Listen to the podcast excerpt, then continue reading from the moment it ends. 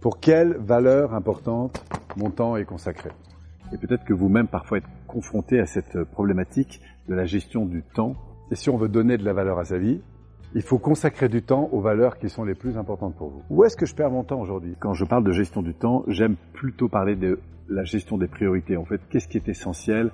Pour moi Je pense que c'est la première chose à définir. Je vais vous donner un exemple. Une fois par semaine, mon aspirateur chez moi et mes trucs, je passe une heure à faire du ménage. Imaginez que je passe une heure par semaine à faire une vidéo. Regardez en effet cumulé sur un an. Si je passe ne serait-ce qu'une heure par semaine à mettre mon énergie sur ma mission première plutôt que sur des trucs qui sont pas importants.